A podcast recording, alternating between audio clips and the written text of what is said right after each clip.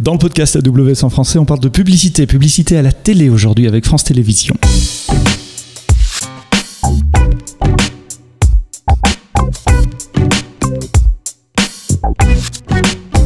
Bonjour, bienvenue dans le podcast AWS en français tous les vendredis matins. Vous le savez, un retour d'expérience de nos clients, de nos partenaires pour expliquer comment le, cloud les aide à résoudre leurs challenges techniques. Et aujourd'hui, une fois n'est pas coutume, et c'est une façon de dire, parce que c'est vrai qu'on parle souvent médias dans, le podcast. J'ai remarqué ça en regardant la liste des, épisodes récents. On va reparler médias, on va parler de publicité, de publicité à la télé, la télé que vous regardez, comment les pubs arrivent euh, sur votre appareil, pas nécessairement votre téléviseur, mais on va rentrer dans les détails tout à l'heure.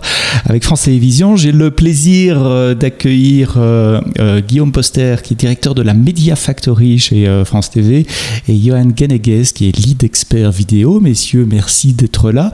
J'ai l'habitude de, commencer avec une question un peu bateau qui, dans dans ce cas-ci, est vraiment bateau, mais France Télévisions, c'est quoi pour les gens qui nous écoutent en dehors de France?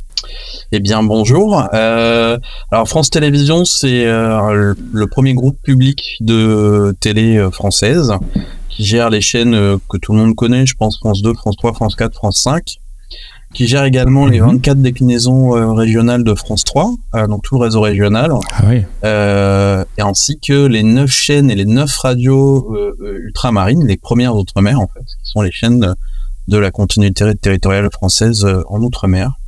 Et bien sûr, on a aussi les plateformes numériques et digitales comme France.tv, Lumni, Oku, et toute cette présence digitale, et France Info, bien évidemment, pour la partie numérique et télé. Info en continu et quand on dit euh, chaîne de télé, c'est évidemment enfin France Info, c'est enfin France TV en général, c'est la télé euh, hertzienne comme on la connaît, même s'il est en, TNT maintenant, mais de plus en plus la télé numérique aussi, puisque les habitudes des téléspectateurs changent et on regarde sur des tablettes, sur des téléphones euh, en rue. Exactement, c'est le, changement de, de shift et de flux de consommation est en train de s'opérer. La TNT, ça reste encore le, le domaine majoritaire. Quand on veut parler aux Français, et on le voit avec les de la Coupe du Monde de rugby, hein, quand on va avoir 10 millions de personnes, plus de 10 millions de personnes réunies ensemble autour d'un événement, ça reste la TNT quand même qui fait le, gros de la diffusion. Mais euh, la diffusion et la diffusion événementielle euh, via le numérique se développent, que ce soit par du linéaire ou du non linéaire, voire des choses qui sortent complètement de l'antenne, puisqu'aujourd'hui sur France.tv, on retrouve en permanence des films, des séries qui ne sont pas diffusés du tout en TNT, qui sont vraiment euh, destinés à l'offre oui, ça c'est un nouveau métier des chaînes de télé, c'est la partie on demand, où avant c'était simplement un replay de, ce qui avait été à l'antenne. Maintenant, il y, a, il y, a, un catalogue séparé qui vit sa vie séparément des, des produits qui sont à l'antenne. J'ai parlé de publicité dans, dans l'introduction. C'était quoi le, ou c'est quoi le, le, challenge business que vous aviez à, à, résoudre et où le cloud vous a aidé euh, en matière de publicité? Le, challenge business, c'est simple. Hein, le on est dans une équation économique euh, où l'État euh, souhaite réduire un petit peu les, subsides de France Télévisions et donc une nécessité quelque part de trouver d'autres sources complémentaires de financement. Donc euh, il y en a plusieurs qui ont été activées et qui sont en cours. Et la rencontre avec donc France Télévisions Publicité, qui est notre régie publicité, qui pour la TNT vend le spot pour la diffusion TNT et euh, qui cherchait à dire bah, en OTT sur les FAI, dans d'autres contextes de consommation et en replay, euh, bah, cette publicité-là, elle est distribuée quelque part euh, gratuitement en buy product quelque part. Et donc l'idée, c'était de dire comment je peux recréer de l'inventaire publicitaire euh, en utilisant ces espaces-là et en échange en supprimant tous les toutes les intrusions publicitaires euh, type euh, pré-roll, type mid-roll un peu brutal euh, qu'on avait commencé à mettre en œuvre. Ah oui, les, les, fameuses pubs qui se déclenchent en plein milieu d'une phrase de quelqu'un, alors que la, publicité sur la TNT est dans, un, dans, une pause naturelle du programme, un endroit où, où, ça rentre plus ou moins bien, pour autant que la pub puisse rentrer bien d'un moment ou l'autre. La, la coupe est très alors attends, tu, as parlé d'OTT et FAI, on va essayer de clarifier. Ici, on parle de. c'est quoi OTT C'est quoi FAI on, Donc, on ne parle pas de la pub sur la TNT, on parle de tous les autres médias digitaux, c'est ça? Exactement. Alors, ce dont on va parler beaucoup aujourd'hui, c'est donc sur la diffusion qu'on appelle OTT, Over the Top, qui est la diffusion euh, sur euh, PC, Mac, euh, mobile, en fait, donc un streaming adaptatif. Et, je laisserai Johan en dire mhm. plus si ça t'intéresse. Et donc, que ce soit via le site web ou via des applications, l'appli France TV qu'on peut installer sur son téléphone. Exactement. Et donc ça va okay. pour, mhm. pour, dire over the top, on passe sur Internet en fait, donc sur un réseau mhm. basique. Et après, on a aussi la consommation sur les box FAI, donc directement sur la box de l'opérateur euh, mhm. qu'on va avoir. Et dans ces cas-là, la diffusion euh, est majoritairement sur un réseau dit managé, au sens où c'est le, le, fournisseur d'accès qui gère son réseau. Euh, donc on est sur, des, flux qui sont très différents en termes de distribution. Euh, bien que le marché est en train petit à petit de, passer sur de la diffusion OTT, y compris sur les box. Toujours dans une notion de rationalisation, diminution de coûts, plutôt que d'avoir un, réseau euh, spécifique, des systèmes spécifiques, ben on passe sur des, têtes de réseau euh, et des systèmes de, streaming, on va dire, beaucoup plus standards.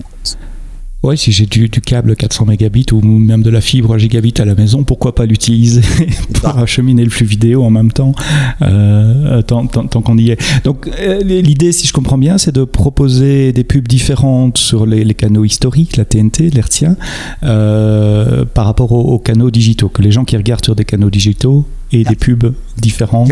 Donc on reprend pas simplement le flux qui vient euh, dans mon imaginaire de la Tour Eiffel. on prend pas le flux qui sort de, de, de, de, régie, enfin qui est diffusé sur la TNT. C'est un flux vraiment spécial pour les, les canaux euh, digitaux. Alors en fait c'est ouais c'est le flux sorti de régie, donc c'est presque celui de la Tour Eiffel. Euh, dans lequel on, on, dans la régie on introduit un marqueur qui dit ici va démarrer une pub pour tant de secondes et, et ici s'arrête la pub. Euh, ces marqueurs-là vont être propagés et traités par le système justement pour faire le, remplacement. Mais l'idée, c'est bien de dire, euh, quand on est en, digital, on a une meilleure compréhension de qui est devant la télé. Et donc potentiellement, plutôt que de diffuser euh, la vidéo d'une berline statutaire alors que c'est un jeune couple célibataire sans argent, bah on va plutôt viser une pub différente chez le constructeur ou revendre en fait à quelqu'un de différent qui veut s'adresser spécifiquement à cette personne-là. Donc il y a, il y a ce double effet de dire on, on, va, on va avoir des pubs qui peuvent être un peu, un peu plus ciblées euh, et surtout qui sont plus adaptés au public qui va les regarder.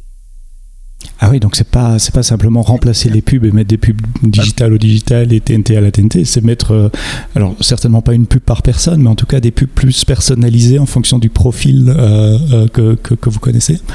Ouais, c'est plus contextuel, mais je vais laisser Johan préciser. Et -hmm. euh, bonjour Johan, comment ça marche euh, Parce que quand, quand, quand, quand, Guillaume parle de ça, moi, moi j'imagine euh, une pub par personne et donc un challenge technique énorme qui est d'avoir euh, des centaines de milliers, voire des millions de, de flux euh, streaming quasiment individuels au moment où l'écran pub se déclenche. Dans la pratique, ça se passe pas exactement comme ça. On arrive quand même à mutualiser un peu les flux. Donc, comme expliquait Guillaume, euh, on, nous de notre côté, on va récupérer le flux France 2 qui sort de régie, et ça sera mmh. le même flux qui va être distribué à tous nos utilisateurs. Comme expliquait encore Guillaume, il y avait, il y a un marqueur dans ces flux-là, et c'est sur ces marqueurs-là que chaque utilisateur va venir nous interroger et nous demander de d'avoir de la pub personnalisée. Donc la partie vidéo euh, de l'antenne reste bien la même entre tous les mmh, utilisateurs. Il n'y a ouais. qu'un mmh. switch qui est fait sur euh, la partie publicitaire.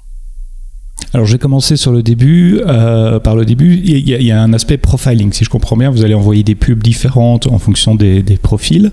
Euh, je peux demander comment vous collectez les données de, de, de, de profiling, quelles sont les catégories, âge, socio-professionnel, euh, marié, pas marié, c'est ce genre de, choses-là dont on parle? Juste pour préciser, on, alors, on, on profile pas 100% de l'audience parce que c'est vraiment les gens qui, qui nous autorisent en fait, quelque part, voilà, mm -hmm. qui ont mhm. accepté euh, tous les cookies euh, inhérents et, et qui les acceptent mm -hmm. de manière systématique parce que s'ils acceptent que chez nous, bah, quelque part, on n'a on, on pas de bonheur. Vous perdez. Ouais. Mm -hmm. Voilà. Et, et, par rapport aux éléments sur lesquels on se base. Euh... Donc par rapport aux éléments sur lesquels on se base, et comme le disait Guillaume, euh, bien évidemment, c'est soumis au consentement de l'utilisateur l'utilisation mmh. des données personnelles. Et donc on a, on va se baser sur un ID euh, utilisateur qui est lié au, au, au compte de l'utilisateur chez France.tv. Et euh, à ce moment-là, l'utilisateur entrera son, son sexe, son âge et sa région d'habitation. Mmh. Et puis derrière, on va aussi se baser sur d'autres identifiants euh, qui sont par exemple propres à Apple ou euh, avec IDFA, IDFV qui sont deux identifiants euh, Apple. On va aussi avoir un identifiant Google Advertising. On va utiliser les cookies. Donc, on va utiliser plusieurs sources de data et qui vont être transmis à l'ad server et c'est côté ad server qui aura cette intelligence d'interpréter qui est l'utilisateur et quelle pub je dois renvoyer. Alors c'est quoi un ad server Ad euh, comme advertising, publicité en anglais, c'est un serveur de publicité, mais, mais c'est quoi? C'est une boîte, c'est un logiciel? C'est une solution. Euh, dans notre cas, nous utilisons euh, la solution de FreeWheel. Et donc mhm. il y a une intégration qui est faite entre nos équipements et euh, Amazon en l'occurrence qui, euh, qui fait la partie traitement vidéo et qui va aller interroger cet ad server qui lui est un référentiel de pub avec des campagnes qui sont programmées dessus et euh, qui est aussi donc intégré avec la partie customer identity et donc en fonction de ces données là il va vraiment renvoyer de la data à Amazon et c'est Amazon sur cette base de data qui va vraiment venir manipuler le flux vidéo. Donc c'est vraiment deux mondes différents qui cohabitent, un qui est purement vidéo et un qui est plus data. Donc l'ad server, c'est l'aspect business de la chose, où d'un côté, il y a les, les, les campagnes qui sont ajoutées euh, avec le nombre de diffusions des spots, les dates, etc. Et, et, les données de profilage qui dit, voilà, pour des profils tels et tels, il faut plutôt euh, passer telle pub et pour tel autre, euh, telle autre pub. C'est bien ça? Exactement. Ok. Alors le flux vidéo, si on le suit, il sort de régie. Euh, euh, quel est le chemin entre, entre la régie et sans, même parler de pub ici, juste pour comprendre quelles sont les principales boîtes euh, entre la régie et mon téléphone, ça, passe par où? Alors ça passe par beaucoup d'équipements.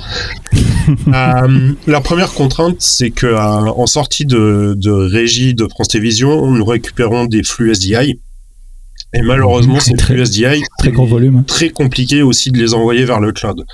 Donc on, on passe par notre tête de réseau euh, habituel côté France Télévisions pour convertir ce mhm. SDI en flux TS over IP. Puis mhm. ce flux TS over IP va être envoyé vers le cloud AWS euh, en attaquant les Gateway Media Connect. D'accord. Et là, vous avez des, du Direct Connect, des lignes louées entre, entre euh, le réseau France TV euh, à, Paris et le cloud AWS Pas du tout. On, transite à travers Par Internet complètement normal. Et donc, nos mhm. flux partent de Paris pour aller sur euh, la région de Dublin sur AWS. Mhm. ce qui est intéressant, c'est qu'on a du Direct Connect pour pour les pour d'autres choses. Exactement. Mais là, sur ces flux-là, en fait, on a fait plusieurs tests et surtout, on veut être hyper agile. Ça veut dire on les envoie sur sur plusieurs AZ et, et dans plusieurs euh, mhm. de d'Amazon et on voulait pas mettre autant de direct connect donc euh, voilà, on passe. Oui, évidemment, il y, a, une question de coût aussi au Direct Connect, surtout si vous êtes en multi-ESI. Et donc, tu disais, euh, euh Johan, la, première boîte ou le, premier service qui reçoit euh, la vidéo chez, chez Amazon, chez AWS, c'est quoi? Donc, c'est Media Connect. Media Connect d'Elemental. D'Elemental.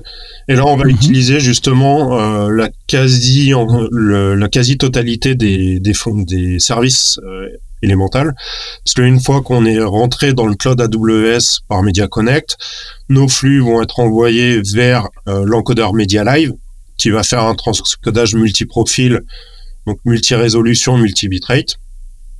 C'est-à-dire en temps réel, on va réencoder la vidéo en, plus petite taille, je veux dire si, si la personne va, enfin pour les gens qui vont se connecter avec un téléphone, en plus grande taille si c'est une box euh, d'un opérateur, parce que là j'ai une grande télé 40 euh, pouces ou plus, et une tablette c'est encore entre les deux, c'est l'idée. Alors à ce moment-là, on ne sait pas encore quel device on va servir, donc euh, c'est du quasi temps réel, on perd un petit peu de temps mais pas beaucoup, mhm. on parle de, de quelques secondes, et donc vu qu'on ne sait pas qui on va servir, on va faire tous les profils. Mhm. un, profil haute qualité pour des devices qui vont, qui vont avoir un environnement qui lui permettent de lire et plusieurs profils, nous on en a cinq, jusqu'à un très petit profil qui est vraiment pour de l'itinérance ou. Euh, ouais, c'est ça qui est important, c'est que les, les profils ne sont pas forcément euh, ciblé que pour un device. En fait, c'est un couple entre le device et sa qualité de connexion. Et, le réseau. Mhm. oui, je peux avoir une grosse tablette sur un réseau 3G pourri, je recevrai pas le même flux. Bah, tu auras le flux qu'on destine plutôt au mobile 3G euh, mhm. D'accord. Donc ça, c'est le travail de qu'on a affecté à Media Live, ou en tout cas pour lequel on a mhm. Media Live, euh, qui a une qui fait une sortie HLS vers Media Package euh, Media Package. HLS, c'est HTTP Livestream. Hein, donc, ce sont des, des, espèces de playlists avec des, des, morceaux de vidéo, des chunks de vidéo euh, qui, que, le player va utiliser pour savoir quel est le, chunk, le morceau de vidéo à lire euh, après. Exactement. Et donc, mhm, ce flux HLS est contribué sur Media Package.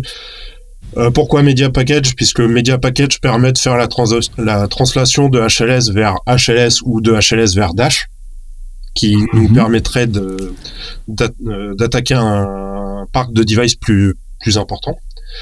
Mhm. Et donc jusque-là, on est sur une chaîne de streaming complètement euh, naturelle, il n'y a pas de notion de pub et euh, le flux est lisible mhm. à la sortie de Media Package avec les pubs, les, exactement les mêmes pubs que l'antenne. Alors, Media Package, c'est la sortie de votre côté. Si je reprends le, flux qui vient dans l'autre sens de mon téléphone, je, me connecte où quand, quand, quand, je démarre mon player Alors, quand vous connectez. Parce qu'il y a encore un truc entre les deux Exactement. qui, manque. Donc, quand vous lancez la vidéo sur, euh, sur votre device, en fait, euh, le player va passer d'abord à travers un CDN qui pour le coup mhm. est hors Amazon, qui est le CDN mhm. groupe de France Télévisions. Puis ce CDN va aller euh, requêter les, les manifestes auprès de MediaTailor qui est le produit euh, de manipulation de manifeste d'Amazon. Euh, à la base, il est un petit peu tout seul dans son coin, il n'a pas notion de ce que sont les playlists. Donc en fait, on a une intégration entre MediaTailor et Media Package pour justement que MediaTailor euh, puisse récupérer les, les manifestes. Donc il va aller les tirer depuis Media Package, il va les analyser, et euh, tant que MediaTailor ne voit pas de marqueur SCTE35, il se passe rien. Qui est, le marqueur de pub Qui est, le marqueur de pub, exactement. Mhm. Et donc, euh, il se passe rien, et finalement, les chunks vidéo euh, vont être délivrés directement depuis Media Package au player. Qui, dans cette chaîne-là, fait l'adaptation d'un device à l'autre euh, C'est Media Taylor, c'est ça? Qui dit, tiens, c'est un iPhone sur 3G, et donc je vais aller chercher un tel flux Alors, il y a une, part d'intelligence qui est de notre côté, parce qu'en fait, quand le player va venir nous interroger pour récupérer une URL de playback on va savoir sur la base du user agent quel type de device c'est. Et donc, on va lui servir une URL spécifique. Et ensuite, avec cette URL, il va pouvoir aller euh, demander les flux auprès de MediaTailor slash Media Package en disant euh, je veux un fichier .m3.8, donc ça sera du HLS, ou je veux un fichier .mpd, dans ce cas-là, ça sera du Dash. Et pour après choisir la, la, qualité en fait que va consommer le player, c'est vraiment le player qui a des heuristiques sur euh, le CPU, la latence réseau qu'il a pu constater, etc. Et donc, il va choisir en fait le, le niveau de débit adapté euh, au CPU disponible sur la machine, au réseau disponible sur la machine. Et là, c'est un player que vous avez développé ou c'est aussi des players standards euh, si, si, je prends, euh, je sais pas moi, mon, mon, browser Safari et que je vais sur le site de France TV, a priori, c'est pas votre player ou, ou si ou j'ai pas compris? C'est un petit peu un mix, puisque en fait, on va très souvent se baser sur les players natifs des devices. Euh, pour mhm. la partie euh, euh, browser web, c'est un peu différent puisqu'il n'y a pas forcément de player euh, natif device. Mhm. Donc on va utiliser des players open source euh, qui sont HLSJS et DashJS. Mhm. Et par contre, tout autour, on va faire de la customisation pour avoir un player brandé France.tv. Oui, bien sûr. Oui, quand, quand, je disais le player, je comprends bien, c'est la, la, fenêtre où on voit la vidéo finalement, avec le bouton play, stop et, le réglage du volume. Ok, j'espère que tout le monde est toujours avec nous, mais je vois bien la chaîne complète, enfin, tel que tu l'as décrit dans, en tout cas, entre, entre la régie et, et mon téléphone. Donc la pub, personnalisée, ou en tout cas par rôle, ça vient se mettre où? Tu as dit c'était euh, Media Taylor. Exactement. Euh, en fait, ce qui se passe, c'est euh, à l'initialisation de la lecture, le player, c'est à ce moment-là que le player va envoyer euh, les identifiants s'il y a consentement de l'utilisateur, qui vont être stockés mhm. par MediaTailor. Et on va, comme je l'expliquais, attendre le marqueur SCTE. Encore une fois, tant qu'il y a ce marqueur-là, MediaTailor est complètement passe-plat. Par contre, dès qu'il y a un marqueur, euh, MediaTailor va savoir que dans 10 secondes, il y a 4 minutes de pub qui arrivent et va aller interroger la serveur FreeWheel, dans notre cas, en mhm. disant, euh, bah, dans 10 secondes, enfin, j'ai 4 minutes de pub qui arrive et c'est tel euh, client qui regarde la vidéo. Et dans, dans le retour, euh, FreeWheel va nous répondre avec une liste de pubs Euh, donc il y aura de la metadata puisque dans cette liste de pubs il y a aussi des URL pour si l'utilisateur clique sur la vidéo à ce moment-là qu'il y ait un rerouting vers la la page du la page du vendeur. Exactement. Et il y aura une URL pour un fichier vidéo que MediaTailor va récupérer va transcoder au même profil que nos flux live. Et euh, une fois que ce, cette pub est disponible, MediaTailor va manipuler le, manifeste pour dire bah, mes chunks de flux live n'ont plus de sens, c'est pas ça que je veux distribuer aux players, mais ce sont mes chunks de pub. Donc il va supprimer des manifestes le référencement des chunks live pour venir y insérer à la place le référencement des chunks de pub c'est la beauté du format HLS. Tiens, euh, j'avais jamais pensé à ça. On, reçoit une petite playlist, un fichier M3U ou M4U, c'est ça, avec les, les, URL des chunks et il suffit de manipuler ça et donner le, le, résultat de la manipulation au player pour qu'il aille chercher d'autres vidéos que celles qui étaient initialement prévues. Ça veut dire que les chunks ne sont pas calculés uniquement sur le temps aussi. Ils sont, enfin, il y a un aspect business dans les chunks. C'est pas simplement un découpage de 5 euh, secondes en 5 secondes. Il faut, il faut que ça tombe juste au moment où, où la pub doit commencer. C'était euh, justement un des gros euh, points bloquants quand on a mis en place, quand on a cherché à mettre en place la, la, solution au début. Euh, on se retrouvait avec des désalignements mhm. bah, de chunk entre la vidéo et l'audio et le sous-titre. Et on se retrouvait aussi avec des désalignements des marqueurs. Parce qu'en fait, une des contraintes fortes de France Télévisions, c'est d'être accessible à l'ensemble du public c'est-à-dire avoir des pistes d'audio description, avoir des pistes de sous-titres sur les malentendants. Et donc, euh, une fois qu'on a plein dit ça et qu'on a plein de pistes, en fait, en HLS, on peut pas se permettre de multiplexer le tout dans un fichier TS qu'on pourrait couper assez facilement. on est mhm. vraiment obligé d'avoir une piste par essence vidéo et par essence audio. Et en ayant une piste par essence audio et euh, essence vidéo et essence sous-titres, la grosse complexité, c'est qu'il faut que tout soit synchrone euh, entre. Synchrone. Mhm. En, HLS, ça se traduit comment ça? C'est trois URL dans, dans, la playlist, une pour la piste vidéo, une pour la piste audio, etc. Ou, Alors, ou, l'HLS sert des, des, fichiers multiplexés? Non, en HLS, la façon dont ça se passe, euh, il y a un manifeste maître qui va en fait référencer des sous-manifestes, des playlists enfants. Mhm. Et euh, il y aura autant de playlists enfants que d'essence vidéo, audio ou sous-titres. Donc nous, sur nos flux, comme je le disais tout à l'heure, on a cinq transcodages vidéo, trois pistes audio, et jusqu'à deux pistes de sous-titres. Donc ça veut dire qu'on va se retrouver avec 10 playlists enfants dans notre euh, manifeste. Et comment vous avez résolu ce challenge de, de, synchronisation? C'est du code, c'est de la configuration, c'est des produits AW, c'est des autres produits? C'est en faisant beaucoup, beaucoup, beaucoup d'ateliers avec euh, les équipes produits d'AWS. Ah, mhm. Puisque euh, en plus, historiquement, euh, se basait sur un paramètre qui est le média séquence pour faire la, la, manipulation de manifeste. Malheureusement, il est dit dans la norme HLS que le, le média séquence a un numéro d'index pour le chunk. Et dans la norme HLS, il est dit que d'une essence à l'autre, ce numéro d'index peut avoir du contenu différent. Donc en fait, cette philosophie de base mhm. n'était pas la bonne pour faire la manipulation de manifeste. Et donc on a travaillé avec Amazon pour changer et pour se baser sur d'autres balises du manifeste HLS euh, qui est le programme dead time avec euh, la balise EXT1 qui est la durée de chaque chunk et ça nous permettait d'être beaucoup plus accurate en tout cas sur euh, les les TC des marqueurs et quand les décrochages doivent être faits. Alors je, je me permets de m'immiscer là parce que c'est c'est un des points importants de ce projet là parce nous, c'est un projet de R&D qu'on a porté euh, pendant presque, enfin plus de quatre ans en fait, où on a régulièrement challengé des solutions, euh, des solutions qui marchaient pas, euh, pas dans le contexte français en fait. C'est-à-dire que c'est souvent des solutions mhm. qui arrivent des États-Unis où le, le, le, marché publicitaire dans le média est beaucoup plus volumineux que chez nous. Et donc, euh, bah, aux États-Unis, ils ont assez peu de sous-titres, ils ont souvent qu'une seule piste audio, donc ils n'ont pas cette notion des, des sens multiples qu'il faut resynchroniser. En fait, s'ils multiplexent l'audio, la vidéo et basta, ils ont rien d'autre. Et donc, les, les solutions qu'on trouvait, et elles marchaient effectivement dans ce contexte-là, dès qu'on mettait plusieurs essences euh, en parallèle, eh ben, ça marchait plus. On a vraiment eu beaucoup de, de, d'errance, en fait, pour trouver cette solution.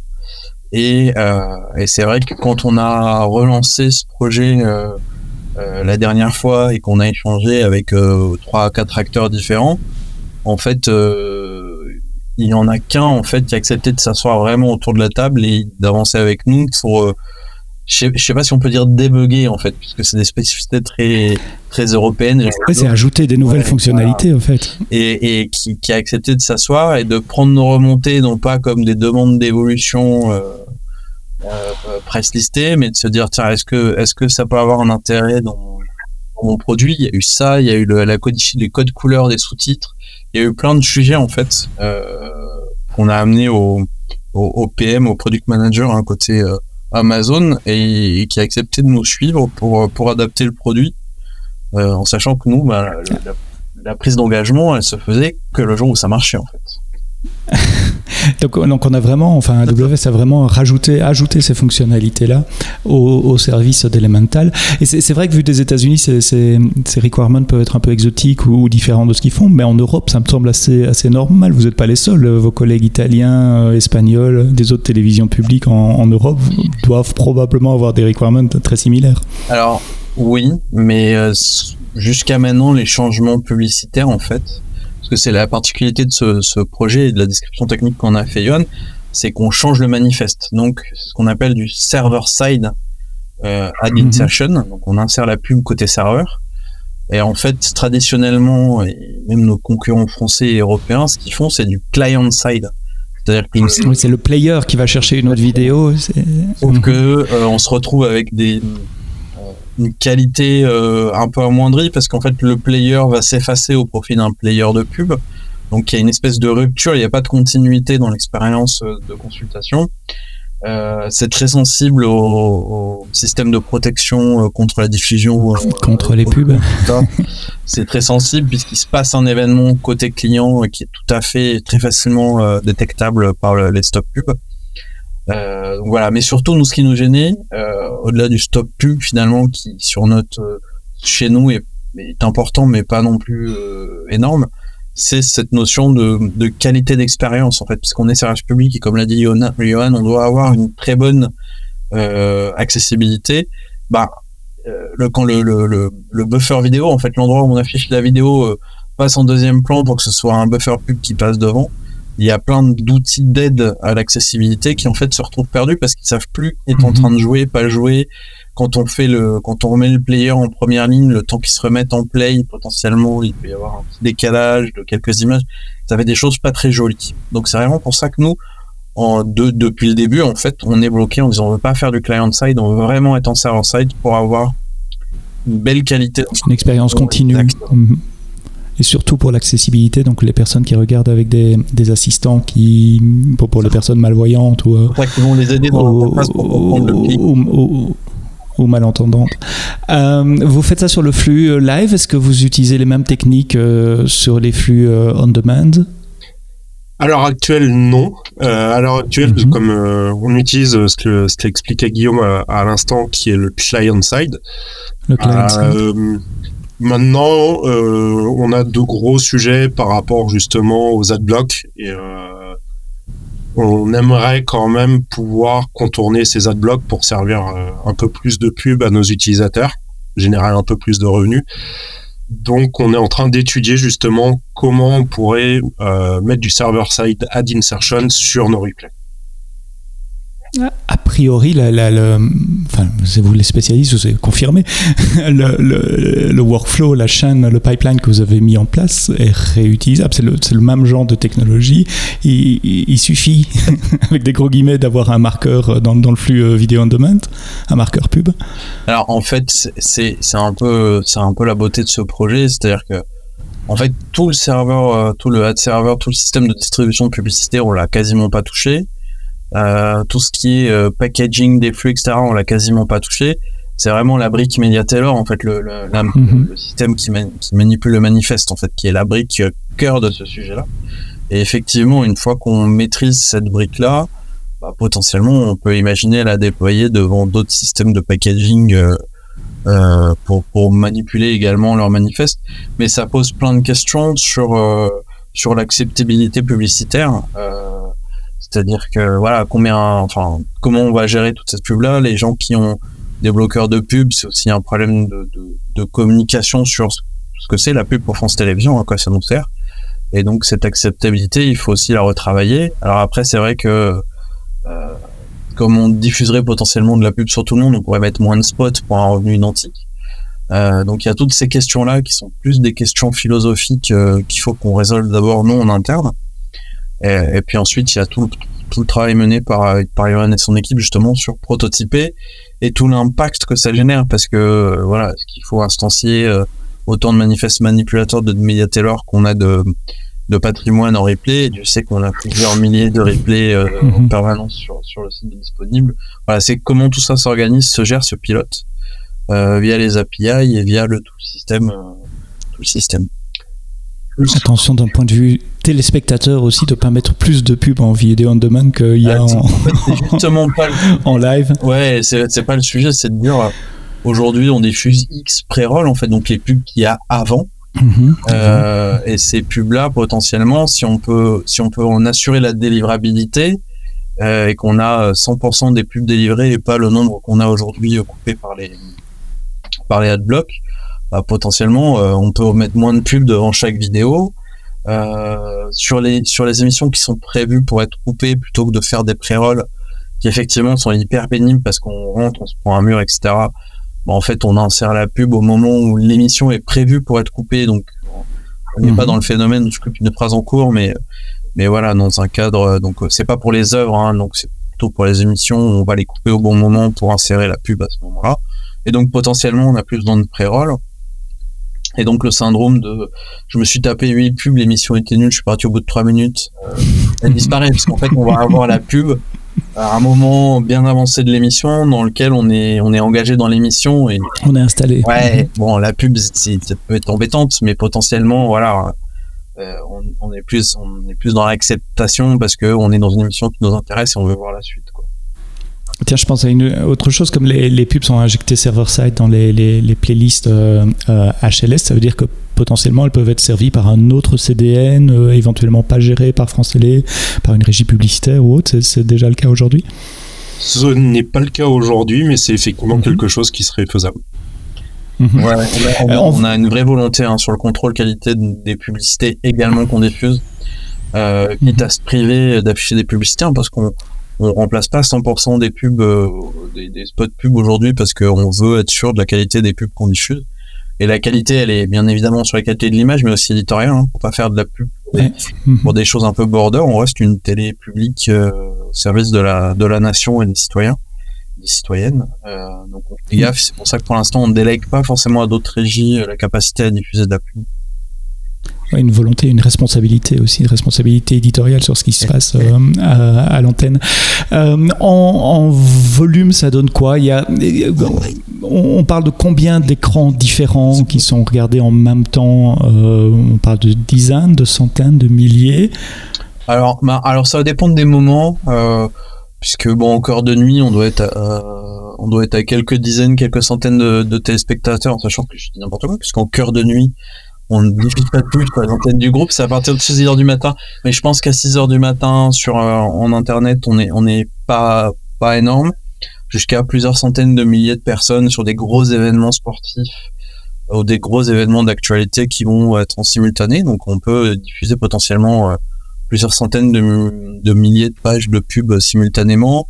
Et on va dire que globalement par mois on va diffuser plusieurs dizaines de millions de spots publicitaires de cette méthode-là. Waouh Mais évidemment, c'est pas. Euh, quand, tu dis plusieurs euh, dizaines, centaines de milliers, tout le monde ne reçoit pas une pub euh, séparée. Donc vous avez des. C'est par groupe, ah, par catégorie. On, on, parle de, de, combien de, de, rôles différents bah, ou d'écrans différents Excellente question. c'est paramétré dans le ad server. Et donc, ça, c'est notre régie pub, télévision publicité qui le gère. Qui, qui règle ouais, ça. Exactement. Donc nous, on lui envoie les, les, les données qu'on peut avoir si la personne a accepté qu'on de, de, nous les communiquer. Euh, mhm. mais on, ne connaît pas en fait la mathématique euh, qu'il y a derrière et, et tout l'algorithme qui permet de prendre la décision de segmentation et donc la création du nombre de postes de, de, de pubs simultanées. Moi, je sais qu'une fois, on avait fait, on s'était réunis dans une salle de réunion pour euh, pour regarder les pubs les premiers jours et on était 8 ou 9 dans la salle de réunion et il y a eu quelque chose comme cinq ou six spots différents en fait. Euh, donc euh, voilà, je pense qu'il y a une on peut aller assez finement dans le dans l'élément et puis il y a aussi des effets qui sont l'ordre du spot peut potentiellement changer, c'est-à-dire qu'on peut voir les mêmes pubs mais pas forcément dans le même ordre. Pas au même moment. Ouais, Mhm. parce que le c'est dans un marché où le le il y a un bid, s'appelle Mhm. il y a une offre qui va se faire à la dernière seconde pour acheter. Et donc potentiellement, en fonction du profil, il y a peut-être quelqu'un qui va vouloir euh, passer premier devant tout le monde sur la publicité parce qu'il vaut mieux être vu en premier. pour ce profil-là. Ouais. Ah oui, il y a ça. Je savais que ça se fait beaucoup sur Internet pour des, pour des pubs, euh, des images qu'on voit sur des pages web. Euh, au moment où on affiche la page, il y a une- un bit qui est fait. Tiens, j'ai tel profil qui demande telle page. J'ai un, un- un espace de tel, à tel endroit. Combien d'argent vous êtes prêt à mettre? Ça se fait en TV aussi, ça? Alors, ça, ça se fait en... On reste sur Internet avec un serveur, donc il y a Enfin, oui, d'accord. une segmentation qui serait très adaptée pour qu'un un, un annonceur souhaite vraiment être premier dans le spot et diffuser à son plat. Donc euh, dans les X segments euh, qu'ils vont créer, on a peut-être un où en fait il va peut-être vouloir en ce moment faire une campagne, donc s'adresser globalement à tout le monde, donc être dans la page de pub euh, plus ou moins bien positionné, mais il y a peut-être un segment particulier de, cons- de, de, de, de consommateurs à qui il va vouloir être vraiment très présent. Euh, et donc là, il va plutôt acheter la tête, euh, la tête de, la présentation pour être sûr d'être le premier vu en fait, et de pas passer après. Mais ça c'est classique en fait. Euh, en gros, soit la personne souhaite parler vraiment à une niche, à une catégorie précise. Euh, donc c'est là où FTP peut potentiellement créer un segment spécifique. Euh, et puis à d'autres moments, il veut parler à tous les Français parce qu'il a une communication à dire à tous les Français euh, sur une évolution de produit, sur une sortie, sur sa culture, euh, sur des évolutions ou juste en, en marque, en fait, en corporate pur pour que la marque soit connue. Alors, tu as parlé des challenges, euh, et essentiellement des challenges techniques qui, qui consistaient à, à- à gérer plusieurs flux audio et flux de, de- de sous-titres et faire un découpage qui soit euh, naturel et garder tous ces flux euh, synchronisés. Euh, ces challenges ont été résolus avec, euh, avec les équipes d'Elemental. Vous êtes en production depuis combien de temps maintenant avec, euh, avec cette solution? Environ. Alors, on a profité de Roland Garros 2022 pour éprouver la solution en production, en sachant qu'elle n'était active que pendant les heures de match de Roland Garros. Euh, Ça Mhm. nous a permis de nous rassurer. On a, on a souhaité débriefer un petit peu quand même de l'expérience, donc on a éteint la solution jusqu'au Tour de France 2022, où là on l'a réactivé en mode 24/7 pendant les trois semaines de, de l'épreuve. On a re-souhaité débriefer, donc on a rééteint la solution et on l'a redémarré en novembre 2022, quasiment sans désactivation euh, jusqu'à maintenant. Ouais. En fait, le, point là-dessus, c'est qu'il y avait, plusieurs changements qui intervenaient. Il y avait des changements techniques. Hein. On rajoutait une brique qu'on connaissait pas euh, d'Amazon. On avait euh, le Media Packager. En fait, on utilisait un autre packager avant. Donc, euh, c'était aussi des interrogations sur sur la fiabilité, sur la manageabilité, sur l'observabilité du fonctionnement de ces briques-là. Euh, donc, c'est pour ça qu'on y a été avec euh, retenue mais volonté. Euh, et surtout, en fait, pour tenir les échanges de Roland Garros, on y était allé, j'ai envie de dire, directement, ouais, directement dans le back-office d'Amazon à la main. Pour le Tour de France, on a essayé de rajouter de l'observabilité et puis de, un peu d'API pour arrêter de démarrer la, solu- la solution. Et comme ben, ensuite Roland Garros, Tour de France, à l'époque on n'avait pas un, ROI aussi important que maintenant, mais on, sentait qu'il y avait un ROI, donc on s'est dit ok, on investit pour industrialiser et en gros sur euh, sur l'été entre août et novembre, c'est vraiment là qu'on a on a tout redéveloppé, tout mis en Git, euh, enfin tout redéveloppé. On a tout APIisé euh, et rentré dans notre industrialisation de plateforme pour en gros que cette solution elle soit pilotée comme nos autres infrastructures avec le même niveau d'exigence qu'on a sur les API et sur l'observabilité. C'est-à-dire des pipelines de déploiement continu, des tests d'intégration, des tests automatiques, etc. Ouais, alors euh, ouais, CICD oui, test. euh, je sais pas si on est on est des exélotes de test, mais il y en a quelques-uns quand même. Guidés, référencés, euh, qu'il y ait des docs d'exploitation, qu'on ait de la supervision extérieure qui puisse agir en, automatique. C'est-à-dire par exemple quand on détecte que le flux euh, de server side il a un glitch, euh, bah pof, on, va aller basculer sur un flux de fallback sans SSAI, puis si besoin sur un flux de fallback de fallback euh, fin du monde, euh, voilà. On, a différents étages pour garantir la diffusion du signal, puisque France Télévisions a quand même aussi cette mission mission. euh, de crise, donc on, on se doit d'avoir des systèmes très résilients. Et donc voilà, c'était le temps de construire tous ces systèmes-là euh, de nécessaires, puisqu'il y a il y a, pas que du paramétrage en fait, hein, il y a aussi du lambda. On n'est pas rentré très pointu, mais il y a, il y a des, des, briques de code, il y a des choses dans certaines bases de données.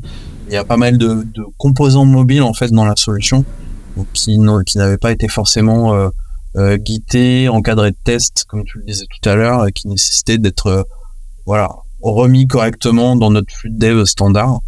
Ce que ce qu'on comme on a l'habitude de faire sur les projets en prod en fait. Hein. c'est la différence entre mm-hmm. je fais un POC je valide mon hypothèse financière de ROI. Je fais un deuxième POC où je valide mon hypothèse sur la, résilience et la survivabilité et ce que j'ai besoin de, corriger. Et puis ensuite, euh, en trois mois derrière, euh, on fait vraiment le, l'industrialisation et la mhm. mise en, en, productibilité classique pour que depuis novembre 2022, en fait, finalement, je crois qu'on l'a coupé un mois parce que c'est un mois traditionnellement creux euh, dans le dans le milieu de la pub. Euh, mais en fait là, on va même pas le couper sur ce mois-là parce que euh, la dynamique est lancée, voilà, l'achat commercial fonctionne. et puis au pire, comme on est en confiance dans la solution à la fois technique et fonctionnelle, bah, s'il n'y a pas de pub, enfin s'il n'y a pas d'inventaire de, publicité à distribuer, bah, c'est pas grave en fait on changera moins de spots euh, sur cette partie, sur cette période-là et basta quoi. Tiens, j'ai une question naïve. Tu as dit que c'était déployé sur l'Irlande. Euh, pourquoi pas Paris qui est plus près de vos téléspectateurs euh, en termes de latence et en termes géographiques? Pour une raison assez simple. donc, c'est les services AWS qui sont pas là. Le, projet a commencé en 2020-2021 et à l'époque, MediaTailor n'était pas disponible sur Paris. Mhm. Donc, on voulait aussi éviter de faire du transit euh, multizone, puisque ça a un coût non mhm. négligeable. Donc, on a préféré déployer l'ensemble de la solution sur Dublin, où MediaTailor était mhm. disponible. Avec un plan de rapatriement maintenant ou c'est maintenant que c'est là, vous allez le laisser là parce que ça fonctionne? En fait, alors on va, on a un plan de réorganisation de nos têtes de réseau là qui va, qui va arriver dans les années à venir. Euh, on va se reposer ces questions-là. Après, il faut, euh, faut rester entre guillemets euh, cohérent, c'est-à-dire qu'on a, on a un, CDN, euh, j'allais dire notoire de la place de, du marché en fait. Et mhm. potentiellement, le trafic, des fois, il est servi de Paris, des fois de Francfort, des fois d'Amsterdam, de Londres, etc. donc oui, si on se mettait à Paris, ce serait bien. mais peut-être que en fait, euh, comme 25% euh, du temps il sert depuis Amsterdam, ce serait pas mieux. Euh, donc tu vois là, ces questions se posent là. Et c'est pour ça que je parlais de réorganiser. C'est peut-être que ce qu'on va faire, c'est c'est ne pas être présent qu'à Dublin en fait. C'est-à-dire créer mhm. éventuellement une ou deux autres. ouais, c'est ça, passe en multi-région. Puisque ça nous rapprocherait, nous permettrait d'avoir plusieurs origines pour notre CDN. Et donc que lui-même, en fonction de l'endroit d'où il nous sert, ben, puisse choisir la meilleure origine possible et que aussi d'augmenter la résilience globale de notre système puisque là on est en multi AZ sur euh, sur Dublin donc on est quand même Z hein. euh, c'est guidé donc on sait qu'en quelques heures euh, on a l'automate enfin via l'automation on peut recréer toute la conf à Dublin ou ailleurs parce que grosso modo c'est c'est les mêmes API qu'on a depuis hein. donc voilà c'est plutôt dans cette démarche de dire comment on va pouvoir augmenter notre résilience au prochain coup et c'est une superbe transition vers ma, dernière question. Traditionnellement, je demande euh, comment vous voyez le futur? On vient d'en parler. Euh, augmenter la résilience, euh, retravailler les, les, de réseau. Quelles sont les autres idées d'amélioration que vous avez maintenant que le système est en prod, il est là, il fonctionne, vous êtes confiant Comment vous voyez le futur du système? Déjà, on a plusieurs demandes de notre pub pour faire évoluer la solution.